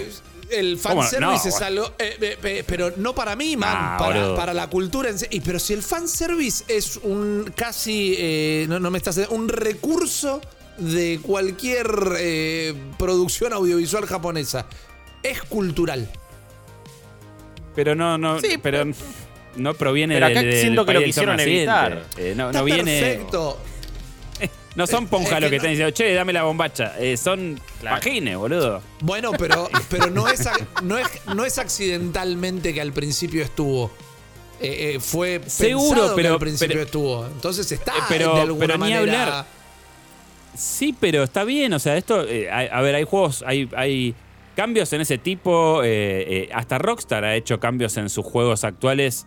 Obvio. eh, y está bien, o sea, está bien porque estás apuntándole a una audiencia que, o sea, eh, ah, se me fue el nombre del diseñador, qué pelotudo, pero digamos, obviamente que el, eh, eh, quien hizo Resident Evil 4 estaba apuntando a, a su, a su Mikami, territorio. Shinji y Mikami. Mikami estaba pensando en un público japonés, ¿no? Eh, A ver, ¿Se entiende lo no que digo? digo- O sea, Sí, se entiende. Yo no digo que este juego esté mal eh, o, o- o- o deje de tener eh, va- un valor po- por estas cuestiones. Lo, lo que dije, quizás lo, o lo que quise decir, y quizás lo expresé mal, que nada, en algún punto de nuevo, me sigue, me sigue pareciendo que en algún punto sigue siendo revolver tierra la... La, la- la doceava versión de esto eh, Ah, que, bueno. que termina dándole plataforma a esta parte de la comunidad que no es toda la comunidad. Digo, viste, si que, es, volver a leer las amenazas de muerte a los actores, eh, es volver a leer que la gente se está quejando si sacaron tal jefe o agregaron tan otro. La gente siempre se va a quejar de algo. Me parece que a esta altura ya de vicio eh, también volver a pasar por esta bicicleta eh, con, con estos juegos. Es una parte de toda esta cultura que yo personalmente no disfruto. Tampoco los estoy queriendo convencer de nada. No, no, está bien. en- en- entiendo y muchas veces hemos hablado de, bueno, che, ¿qué onda? Que de repente en este año los juegos, discutimos en un episodio del podcast, los mejores juegos puntuados del año eran todas remakes o remasters. Eso me, parece que es un tema a debatir. De nuevo, ninguna es necesaria. Me parece que todas tienen su- sus razones de ser. Lo importante para mí es que aporten algo. Y en este caso creo que nos da la mejor versión posible de un juego. Y un juego que, cuando yo lo juego lo, lo disfruto muchísimo. Después, bueno, ¿qué sucede con, con gente que se va a quejar por cómo vistieron a Ashley? Me parece que es algo que es difícil de controlar. De nuevo, para mí a veces se le da demasiada entidad. eh, y, y obviamente que hay que sí poner la- el foco cuando pasan cosas feas con eh, actrices de voz en este caso y con personas, obviamente. eh, y con gente que después va a bardear y va a tirar en mensajes de mierda en redes sociales.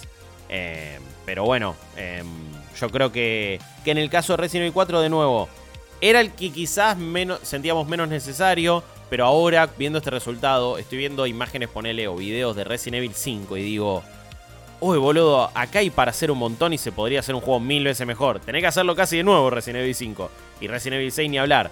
Pero eh, pero ya ahí ya. Pe- no, no sé si yo sé tan- que igual es otra cosa. Yo sé que Lo igual que pasa es que cosa. Resident Evil 5 no, no aporta nada, boludo. O sea, es un juego que, que no. No, también, digo, no vino, digo. lo- bueno, ojo. A nivel en su momento quería, quería revolucionar con la experiencia full cooperativa. Pero no sé el si que en me- algunas cosas fue tan exitosa. El 5 y el 6 para mí son los juegos que menos le, le aportan a la serie, literal. O sea, Sí, pero, sin duda, pero no. sin duda. Digo, hasta dentro de lo que es la narrativa y el arco general de Resident Evil, están de más. Lo O único sea, que queda es que Chris le pegó una piedra al final, nada más. Van a hacer una remake del 4 remake antes de hacer la remake del 5. Eh, Puede ser. eso va a pasar. No, ojalá hagan Code Verónica. o- ojalá también nos den una. Quizás una remake del 1 o de 0, pero con este motor y con esta perspectiva. Que bueno, puede aportar algo considerablemente diferente. Más allá de ya tener una, una pseudo remake o una remake en cierto punto Resident Evil 1. Creo que, que- sí, mejor que vayan para ese lado. Ojo, van a seguir haciendo Resident Evil 9. Me parece que en el caso de Resident Evil donde no me joden tanto remakes o no es porque siguen haciendo juegos nuevos también. Ya sabemos que van a hacer un 9, hicieron Village hace poco, hicieron el 7, es como... En su caso me parece que hacen las dos cosas. No sé ni cómo las hacen a veces con tanta frecuencia, así salió el 3. Pero, pero bueno, me parece que igual por lo menos te dan el contenido nuevo y no es que simplemente apuestan a las, a las remakes. Yo solo quiero decir que eh, soy muy feliz con este ritmo de te tiro un Resident Evil nuevo y copado. O sea, porque si nos ponemos a pensar en lo nuevo, eh, a mí el el 7 7 me y el encantó, el 8 también. Sí, el DLC del 8 sí. es buenísimo. Y si me traes encima las remakes estas, vos dale. vos- vos- Por eso, por eso. En este caso es como, bueno, me está dando lo mejor de los dos mundos. Me dan eh, la, la nostalgia full encima de la mejor manera posible y encima contenido nuevo. Por eso es que, es que creo que no, no me jode quizás, como si en otros casos. Mientras Digo, no salgan con un Dino Crisis, estamos, estamos fantásticos, Capcom. no, para- dame la de Dino. Crisis, y No dámelo, seas así, que venga, no que vuelvan así. todos lo- los dinos. Bueno, le Chops eh, lo, lo ponemos por ahora en lo más alto de la lista. ¿Para mí? Creo Sí. que coincidimos. Yo estoy de acuerdo. Perfecto. Bien. Por ahora queda eh, último puesto, ahora sí, Crime Boss Rocky City, Forza Horizon 5 Rally Adventure, después viene WWE 2K23, Chia en el segundo puesto y Resident Evil 4. Em, nos quedan dos juegos por comentar. Voy a ser medianamente breve con Wulong Fallen Dynasty, eh, que es un título que lo jugué primero en vivo y después lo continué. No lo gané, no le dediqué 40 horas, pero le metí bastante como para seguirlo y como para poder analizar sus mecánicas. Y es un juego que creo que termina siendo tirado un poquito para abajo por todas las cosas que, que le suceden a los juegos de Koei Tecmo y de, en este caso, es Team Ninja, ¿no? Siempre me, se me mezcla Ninja Theory y Team Ninja. Em, Se tendrían que funcionar en Team Ninja Theory y listo. Sí. por favor. Por- o, o- o que alguien cambie el nombre. ca- Cambien la palabra ninja y, y me harían la cosa más sencilla. Em, me parece que Wulong tiene una clara inspiración en Sekiro y obviamente que arrastra todas las mecánicas y todas las... eh, la interfaz y la progresión de los Nioh también. En, en un paquete que intenta ser bastante más amigable de lo que parece. El tema con Wulong es que de repente arrancás y la sección de tutorial es re cortita. Venís re pancho, venís tranqui, ok, mirá el parry, uy, qué bueno. Bueno, un poquito lo agarré, otro no tanto. Y te clava un jefe a los 10 minutos de juego que te recontraparte la cara y que te obliga sí o sí a entender el parry y a cómo utilizarlo y a cómo hacerlo. Y si no lo aprendes, te vas a quedar ahí y no es que vas a levelear ni nada. Y es un poco fuerte y es un poco al, principio. Me, me- me pareció un poco mucho. Obviamente que... eh, hay, insisto, hay una parte tutorial antes. Pero me pareció que el, el jefe a modo de, bueno, ahora empieza de verdad la experiencia y si no le ganás no vas a poder entender lo que sigue. Caso Margit en Elden Ring o varios otros en, los Souls-like. Em, a mí me pareció que, que acá llegó un poquito muy temprano, es literal a los 10 minutos. Me pregunto cuánta gente lo, lo dejó ahí. Porque encima te tira prompts y tutoriales en medio de una pelea que es súper frenética y es un quilombo. si, si no era por la gente del chat, no me daba cuenta que te decía, che, apretá triángulo y círculo para convertirte en esta criatura eh, y, de repente matar al jefe. Si yo no veía eso, me aparecía en una esquina y no me daba cuenta. Eh, hay un montón de cosas de interfaz que no están bien en el juego. Pero una vez que agar- agarrás todo eso, te das cuenta que es mucho más sencillo de lo que parece.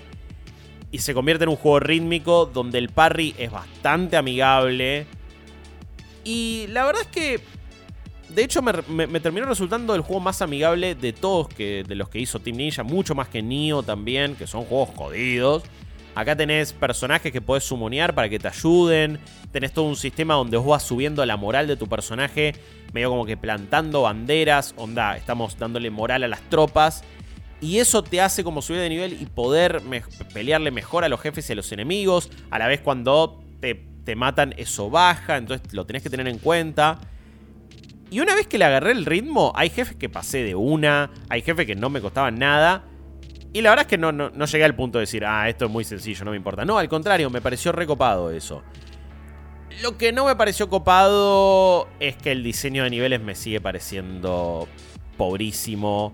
La, a nivel estético, los diseños de los enemigos son todos iguales a lo de Nioh. Es como, está bien, ahora tiene toda la cuestión mucho más de, Sí, Sí, exactamente. Todo, todo lo más de cultura china y de toda esa época. Hay personajes históricos que están recreados acá.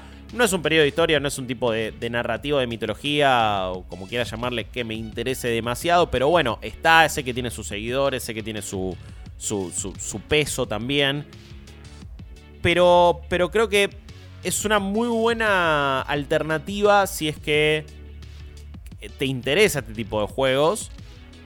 Vas a tener que acostumbrarte a ese primer jefe que una vez que lo entendiste, ya entendiste el juego y en eso lo celebro. Me pareció como un poco mucho tan, tan, tan rápido y tan a los 10 minutitos.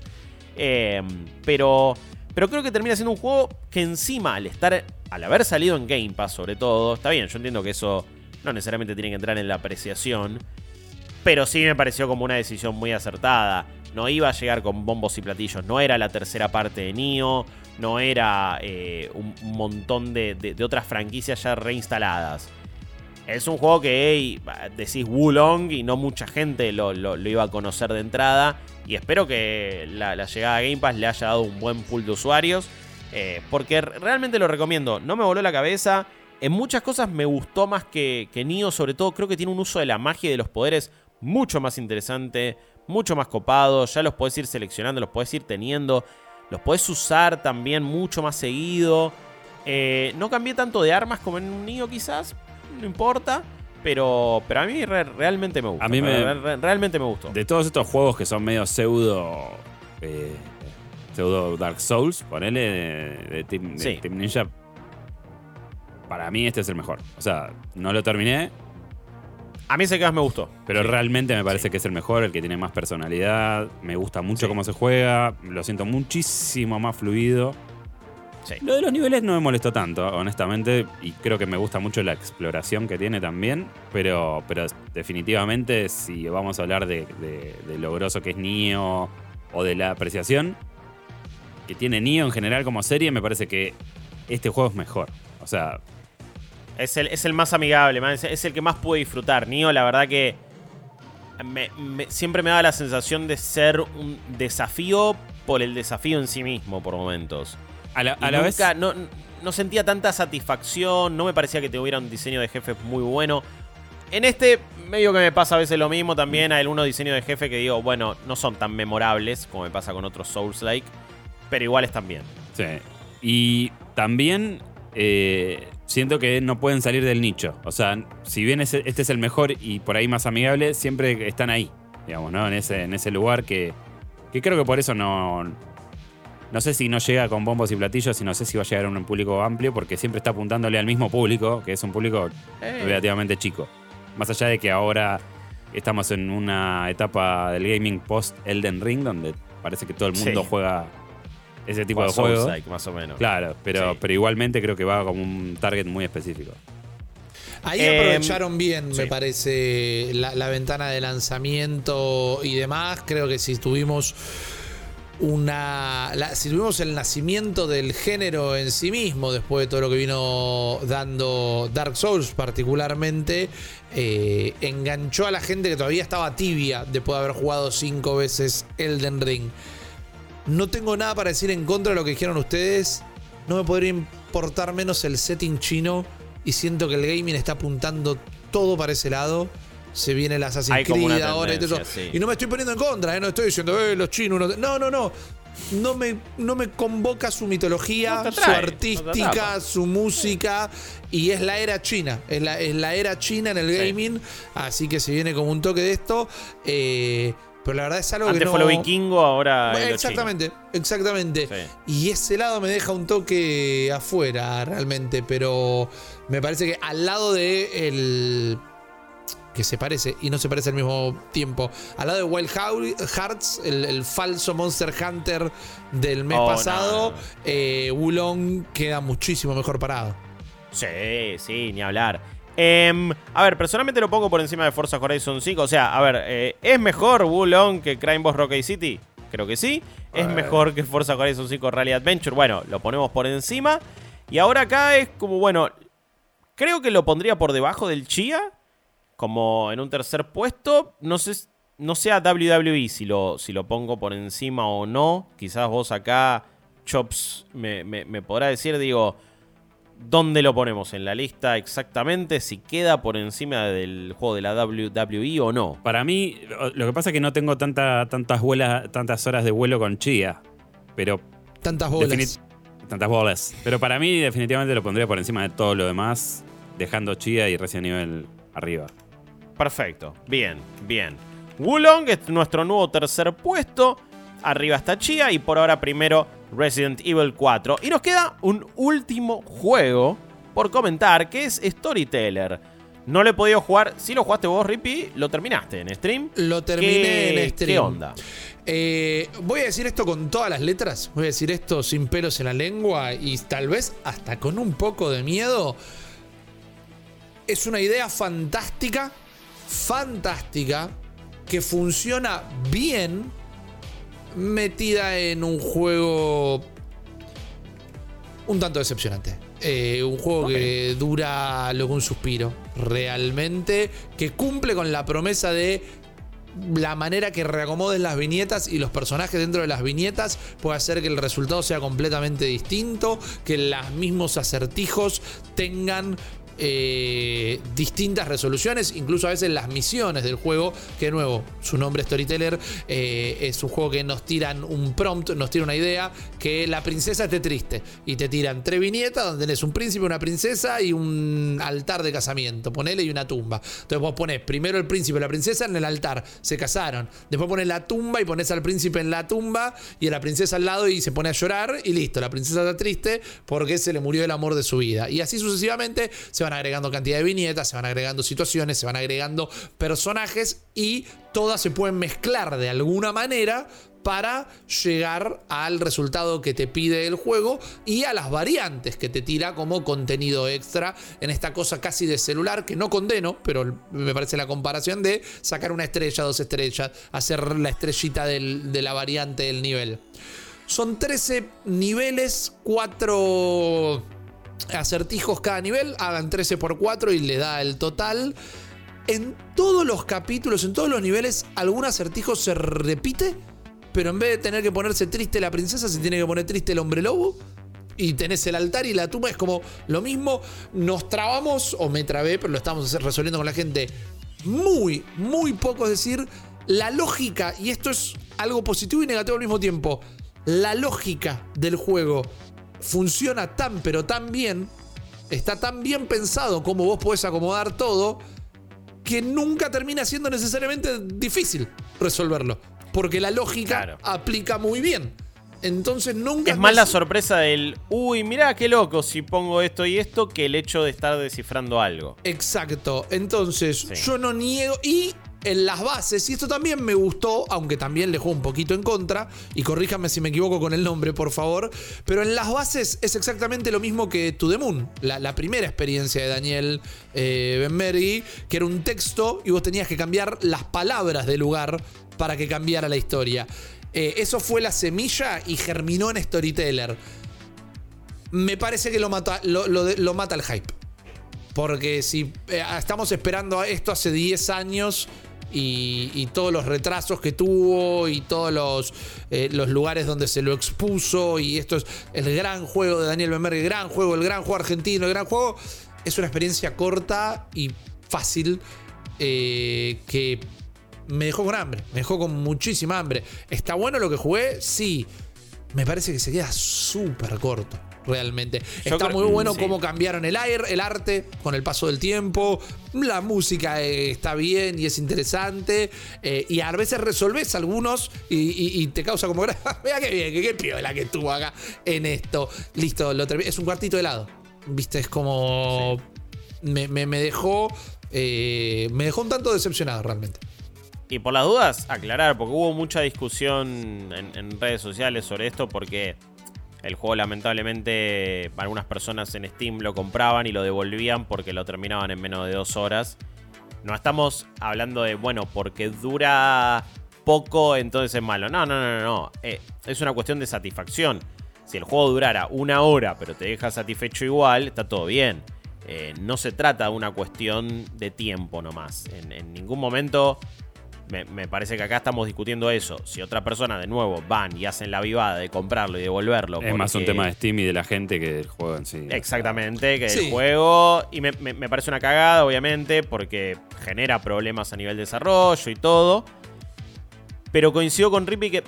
Me parece que si a este juego vos no escuchaste nada en tu vida y te dicen, che, jugalo, que es una. mi- Mirá la mecánica copada, venís sin contexto alguno, vas a tener una apreciación y un disfrute bastante más grande que si desde acá, desde Argentina, sobre todo, cuando nosotros lo vimos en el showcase de Anapurna y todo, es como una cuestión también de orgullo y toda la bola. Bol- el, el hecho también de que Daniel lo estuviera desarrollando durante 10, 15 años, o sea, eh, muchísimo tiempo, se genera una cuestión de expectativa, de nuevo, no de horas de juego, sino, bueno, de, de variación de esto, del otro. A, a- a mí también me dejó con gusto a poco, me dejó insatisfecho.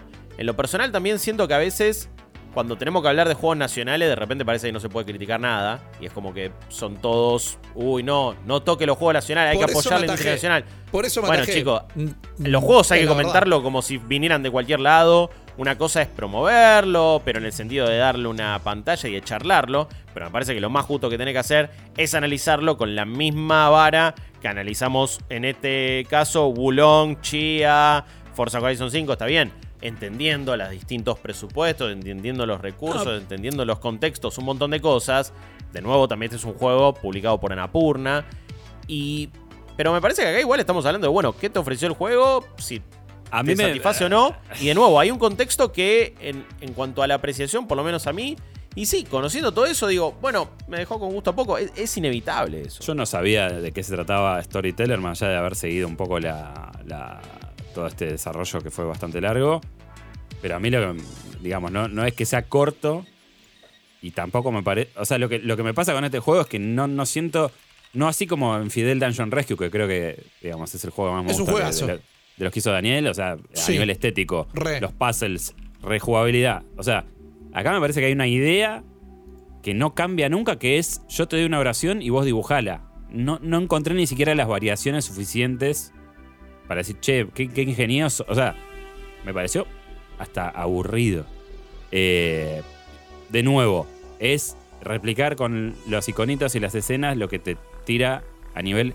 Yo me imaginaba la posibilidad de tener como varias bifurcaciones, contar yo el relato. Sí.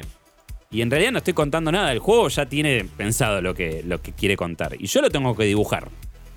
Es, eh, no sé, digo, es. eh, la verdad es que a mí no, no me.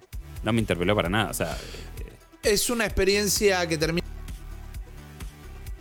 Es una experiencia que termina siendo muy chiquita. Y, y estoy de acuerdo eh, con esto que decía Guillo recién: de que el tiempo de duración no afecta la calidad.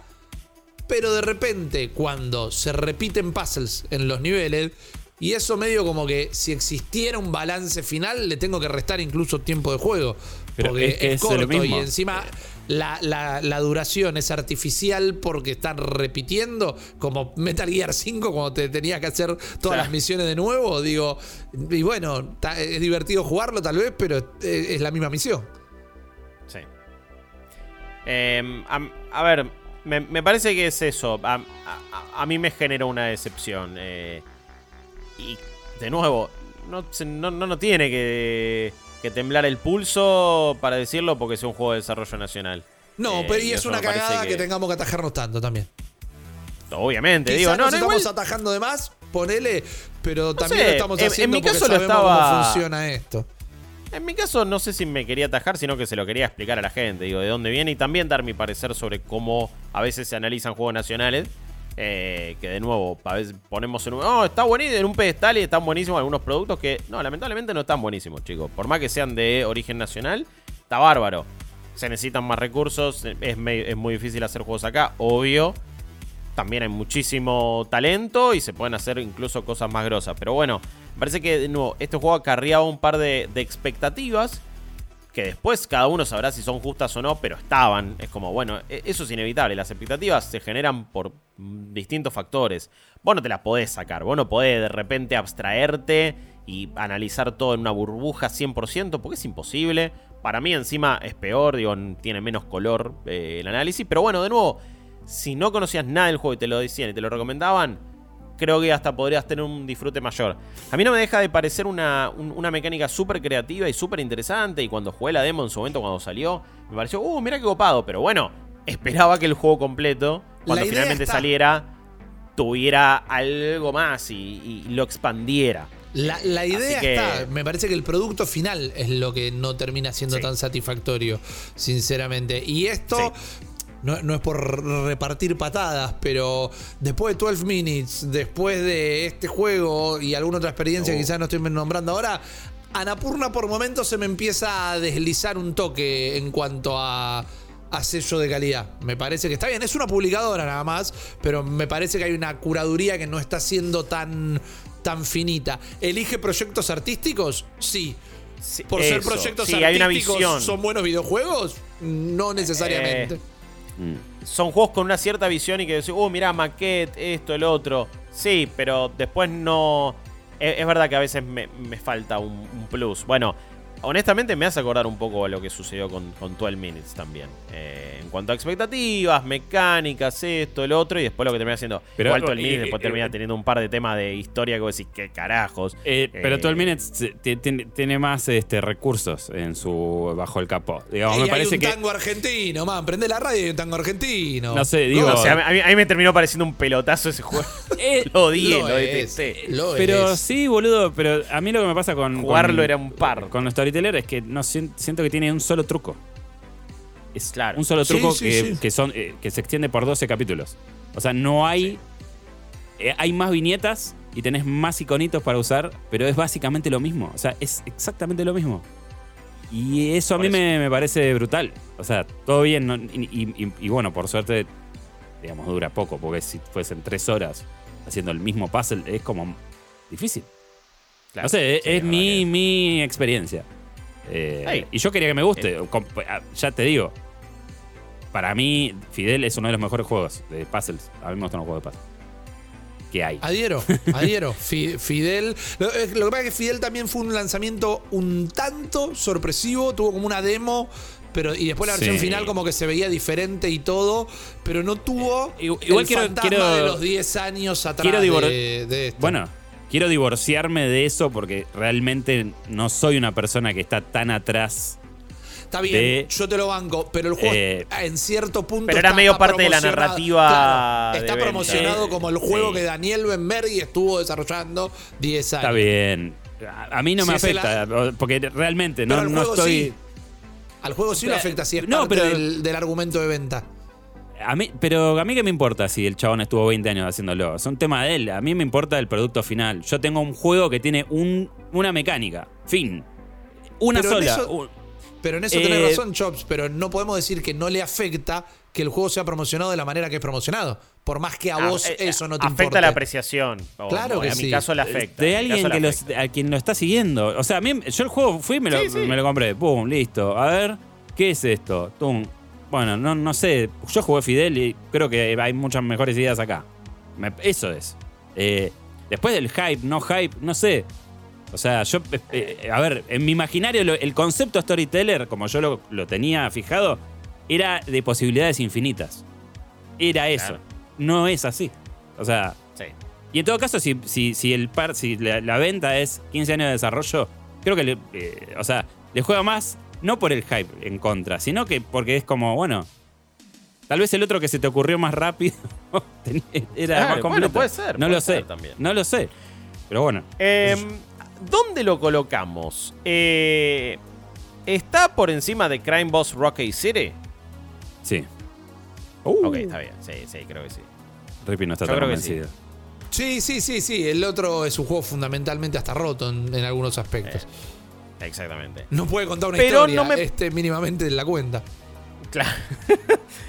Creo que no lo pongo por encima de, de- de- de los otros, eh, hon- honestamente. No, no lo pongo por encima ni siquiera de, de Forza Horizon 5 Rally Adventure, no por encima de, de WWE y todos los que siguen. Por lo tanto, si les parece, creo que estamos todos de acuerdo. En este caso, queda entonces en el puesto número 6 y la lista del Review Royal de marzo 2023 lista eh, extensa, en este caso, de 7 juegos. En el puesto número 7, en el fondo de la tabla, Crime Boss Rocky City. Un besito a Vanilla Ice y toda la banda. Pésimo juego. Storyteller, puesto número 6. Forza Horizon 5 Rally Adventure en el puesto número 5. Como si lo hubiéramos guionado, el Forza Horizon 5 queda en el puesto número 5. Puesto número 4 para WWE 2K23. En el podio, Wulong Fallen Dynasty, un juego que nos gustó mucho realmente y que recomendamos. Segundo puesto, la sorpresa del año hasta ahora, que es Chia, Chia, que de nuevo está en PlayStation Plus Extra. A veces no se promociona muy bien eso, pero vayan a chequear que, tienen a veces juegos en lanzamiento también. Eh, como el Meteor Maker ahora, por ejemplo. Y en el puesto número uno, indiscutido, Resident Evil 4 Remake. De Meteor Maker hablaremos, creo que en el review royal de abril, Chops, y ya veo tu tengo que probarlo, tengo que probarlo. No te gustó mucho, lo sufriste mucho en stream. Vayan a chequear ese stream también. Eh, pero puesto número uno entonces para Resident Evil 4 Remake, que se convierte entonces en el ganador del review royal de abril, nuestro tercer campeón hasta ahora, que de nuevo no garantiza su lugar sí o sí en la lista final de los mejores juegos del año. Claramente entre una lista en, una mesa chica o en una lista previa de los 20 juegos probablemente que charlaremos eh, en detenimiento a fin de año. Pero de nuevo, no le garantiza su lugar. No flasheen eso, por favor. Que yo, probablemente Resident Evil 4 eh, esté bastante alto porque nos gustó mucho, pero bueno, no necesariamente lo garantiza. Espero que hayan disfrutado esta charla, me parece que tuvo de todo, fuimos por un montón de lados, analizamos 7 juegos, debatimos un montón de cosas. Más no podés pedir. O de última lo haces en los comentarios de nuestro video en YouTube, en arroba Game Plus, ok, en las redes sociales. Seguinos en nuestro canal de Twitch, estamos muy cerca de eh, llegar a los 11.000 seguidores también. Gracias por el aguante en cafecito.app barra New Game Plus. Ahí por toda la banca con las suscripciones. El otro, el, en una de estas últimas transmisiones donde anunciamos los nuevos objetivos, estuvimos sorteando hasta celulares directamente para la gente que se suscribió. También eh, nos pueden seguir ayudando en co-fi.com barra New desde cualquier lado del mundo. Gracias por las subs, por las ayudas en Twitch para la gente que vio esta grabación en vivo y por todo el cariño y el aguante que nos, que nos envían.